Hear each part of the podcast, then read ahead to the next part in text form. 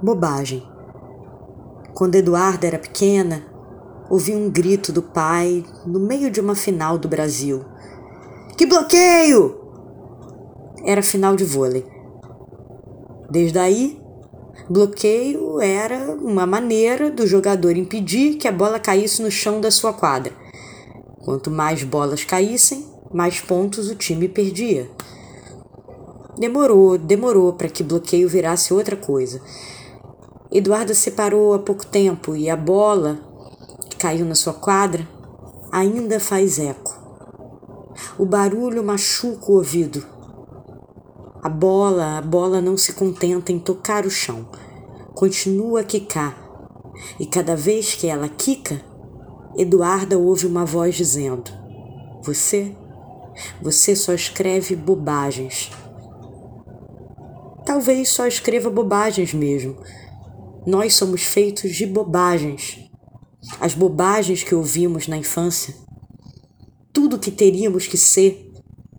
Quantos não saem da barriga da mãe com o futuro desenhado? Consultório para assumir, escritório para ocupar, empresa para comandar. Quantas vezes contamos coisas importantes na vida que começamos falando: deixa, deixa, isso é bobagem. Eduardo é fruto das bobagens de tanta gente que a imaginou antes dela nascer e falou para ela tanta bobagem de como ela deveria ser, não perguntando nada das bobagens que passavam na cabeça dela. A moça que lhe disse: Você, você só escreve bobagens, também não quis parar para ouvir o que passava em sua cabeça.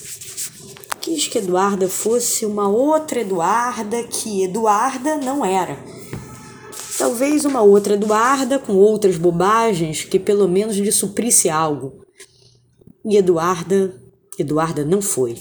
Porque Eduarda é Eduarda não que as pessoas acham que ela deva ser.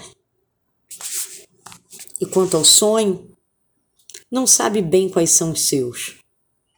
Lembra muito dos pesadelos.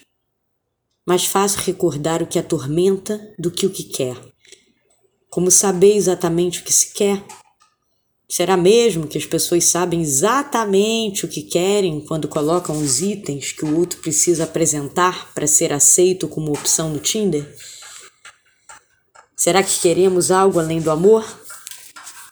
O resto, o resto é bobagem.